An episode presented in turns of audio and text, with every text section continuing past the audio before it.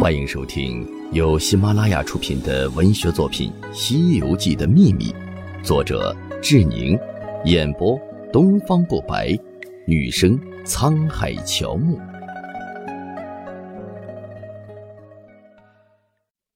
第二十二章：七大圣的秘密。我们讲了许多有关于齐天大圣孙悟空的故事。他是书中的主人公，但同时他还有六个在花果山结拜的兄弟，也很神奇，是书中最神秘的群体。孙悟空在其中只排行最末，是老七。在孙悟空自称齐天大圣时，其他几个也都成了大圣。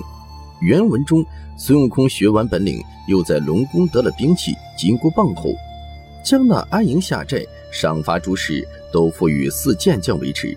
他放下心，日逐腾云驾雾，遨游四海，行乐千山，十五亿遍访英豪，弄神通，广交贤友。